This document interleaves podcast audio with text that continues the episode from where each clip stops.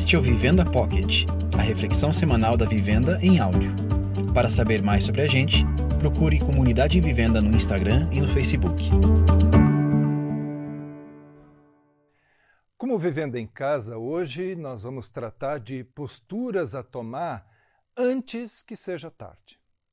No decorrer da vida, as pessoas alimentam vários medos, mas nenhum deles é tão forte quanto o medo da morte. A certeza que passaremos por algo desconhecido e sem volta é tão forte que só alguns segundos de pensamento sobre a morte já são capazes de nos arrepiar ou nos causar um frio na barriga. E pior, se houver alguma desconfiança de se passar por maus bocados após o último suspiro. É de perder o sono. É muito comum pessoas no leito de morte desejarem aliviar a consciência. Fazem confissões apressadas de erros do passado, eh, pedindo e esperando perdão. Acreditam que, por estarem partindo tudo vai ser acertado e esquecido eh, para seguirem em paz. Em algumas situações, eh, revelações das faltas cometidas deixam para aqueles que ficam na terra muita mágoa e um azedume. Outros, percebendo a proximidade da morte, apresentam as suas últimas vontades existem moribundos que desejam falar, mas já não têm mais voz, se debatendo daí em muita aflição. Antes havia preocupação antecipada para a morte. É, meu avô comprou tijolos para o seu túmulo 22 anos antes de morrer. Faziam-se testamentos. Os mais católicos confessavam-se e pediam a extrema-unção. Mas agora, a toda hora, nós sabemos o alto número de mortos do dia anterior. Não é fácil viver com essa noção de mortalidade eh, como de uma pandemia. Todo mundo sabe que a única certeza da vida é a morte. Mas todo mundo tem medo da morte ela, ela brinca com os nossos medos. Se dormimos, não sabemos se vamos acordar. O último abraço ou briga pode ter sido o último mesmo. Não sabemos o que vem nem no próximo minuto. O grande problema é que a gente tem medo de não fazer da vida algo que realmente valha a pena antes de morrer. O filme Antes de Partir conta a história de Carter, interpretado por Morgan Freeman, um homem casado que é mecânico há 46 anos. Ele está internado num hospital para um tratamento experimental contra o seu câncer. No mesmo quarto conhece Edward, que é Jack Nicholson, um empresário rico, dono do próprio hospital. E, mesmo desejando um quarto só para si, ele acabou ganhando um colega. Edward também está com câncer e soube que tem poucos meses de vida. Carter escreveu uma lista de desejos. O filme vai no sentido de honrar a vida. Veja o trailer para ter uma ideia disso. I run hospitals, not health spas. Two beds to a room, no exceptions. There was a survey once. A thousand people asked if they could know in advance would they want to know the exact day of their death. Who the hell is that? Who the hell are you? 96% of them said no. Oh, God. What am I in the morgue? That was the first time I laid eyes on Edward Cole. I want my own room. You run hospitals, not health spas. Two beds to a room, no exceptions. Damned if I'm gonna spend the next three weeks laying next to Zombie Boy. My freshman philosophy professor signed this exercise and called it a bucket list. We were supposed to make a list of all the things we wanted to do in our lives before we Kick the bucket. Cutesy. It's pointless now. We could do this. We should do this. This is living! I hate your rotten guts! Is he insane? Depends. You're gonna drive it or buy it a dress? Just getting to know each other. I don't understand how you can run off with a total stranger. I've got 45 years greased up under the hood of a car. I think I've earned some time for myself. You got kids?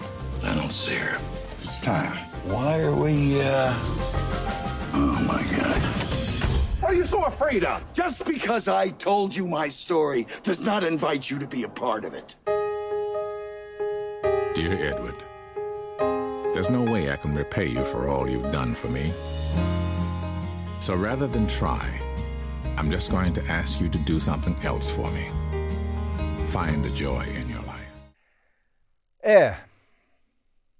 Antes que seja tarde demais, perdoe sempre. Não alimente discórdias. Desfaça logo os mal-entendidos. Repare os erros. Não transfira para os outros os acertos que estão pendentes. Não economize palavras e gestos de amor. Enfim. E mais, ouça o que o apóstolo Paulo diz. Enquanto existo nesse corpo, tenho uma boa obra para fazer. Se eu pudesse escolher agora, eu estaria numa situação complicada, uma escolha difícil. O desejo de partir e estar com Cristo é muito forte. Há dias que não consigo pensar em nada melhor. Paulo está num dilema: partir e estar com Cristo ou permanecer na terra para, com ânimo, trabalhar pela causa de Cristo. Paulo escreveu essas palavras na prisão, mas ele não está ansioso com o que vai acontecer. Isso está nas mãos de Deus. Ele também não está entre uma escolha boa e outra má. Então, por que, que ele desejava continuar na terra? O que, que motivava Paulo para partir? Libertado ou condenado à morte, ele não está preocupado simplesmente em viver ou morrer, mas em exaltar a Cristo na vida ou na morte. Tanto que ele diz: porque para mim o viver é Cristo e o morrer é lucro.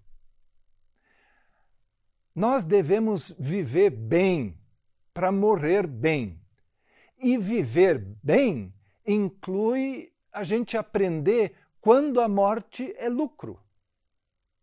Nós encaramos a morte como perda. Sim, nós dizemos: perdi um amigo. Como então preferir a morte? Paulo não disse que prefere a morte. Para ele, enquanto nós estivermos aqui, devemos aproveitar o que de bom Deus nos deu nesse mundo para desfrutar disso mesmo em meio ao caos. Morrer é lucro. Parece até a, a afirmação de um potencial suicida. Ou será que Paulo está tão frustrado que preferia a morte? Apesar de estar preso, esperando a morte, essa é a carta, a de Filipenses, que ele mais fala de alegria. Por exemplo, completem a minha alegria, tendo o mesmo modo de pensar, o mesmo amor, um só espírito e uma só atitude. As suas palavras mostram Paulo bastante empolgado em viver, também disposto a morrer, mesmo que isso pareça estranho. Quando nós estamos empolgados em viver, é quando menos a gente está disposto a morrer. O desejo da morte vem quando existe um desgosto pela vida. Com Paulo não é assim. Ele vê alegria nas duas coisas. Então, quando morrer é lucro e quando viver é Cristo, Cristo faz diferença na vida e também na morte. Nós hoje tocamos no problema da morte, do que ninguém gosta de falar e nem de pensar. Mas ninguém pode fugir dela. Afinal, o que a morte significa para nós? A morte significa descansar nos braços do Senhor não é desespero. A Bíblia está cheia de bom e profundo consolo para o cristão nesse assunto. Quem vive para Cristo e morre em Cristo vai habitar com Cristo. É verdade que nós ficamos tristes com a partida de alguém que morreu em Cristo. Mas essa tristeza é superada pela alegria de saber que essa pessoa está com o Senhor. E com certeza de que um dia nós vamos nos encontrar. Que seja esse o desejo do seu coração: viver para Cristo e morrer para estar com Ele. Por isso, nós não precisamos ficar desesperados quando Deus levar alguém que ama Jesus e que está no nosso meio. Quer vivamos ou morramos, somos do Senhor. Nada nesse mundo, nem mesmo a morte, pode nos separar do amor de Deus que está em Cristo Jesus. É uma outra palavra do apóstolo Paulo na carta aos Romanos. Paulo era obcecado, não por morrer, mas por conhecer Cristo após a morte. A alegria de Cristo na sua vida remove essa pressão tão assustadora da morte. Quem de nós é capaz de encarar a morte desse jeito? Cristo só faz diferença na morte quando faz diferença na vida. Para pessoas que se gloriam do que deveriam se envergonhar, que não têm perspectiva da eternidade, para elas a morte é o fim. É perda e não lucro. Por que não podem dizer morrer é lucro? Porque para elas Viver não é Cristo. Conforme Paulo, é quando imitamos a Cristo e seguimos os seus ensinamentos que vivemos para Cristo. Isso pode significar perseguição. Paulo estava preso não porque cometeu algum crime, mas por causa do Evangelho e de Cristo. Se você já sofreu por causa da sua fé em Cristo, então está glorificando Jesus. Quem tem Cristo na sua vida pode até passar por dificuldades, mas nele encontra forças para viver. Então, será que a sua vida é melhor que a de Paulo? Nós estamos diante de um homem realmente satisfeito, porque nem a morte pode roubar a sua vida. Mas se você não tem Cristo e não vive para Ele, a morte não vai ser lucro para você. Não tem vantagem em morrer sem Cristo, porque a morte física vai ser a passagem para a morte eterna. A boa notícia é que Deus chama você a, a crer nele, para ter vida agora e também na eternidade. Arrependa-se dos seus caminhos enquanto há tempo. Busque o Senhor enquanto se pode achar. Entregue-se para Cristo e confie nele, porque ele diz: Quem crer em mim, ainda que morra, viverá. Qualquer um que vive crendo em mim não vai morrer em definitivo. Você acredita nisso?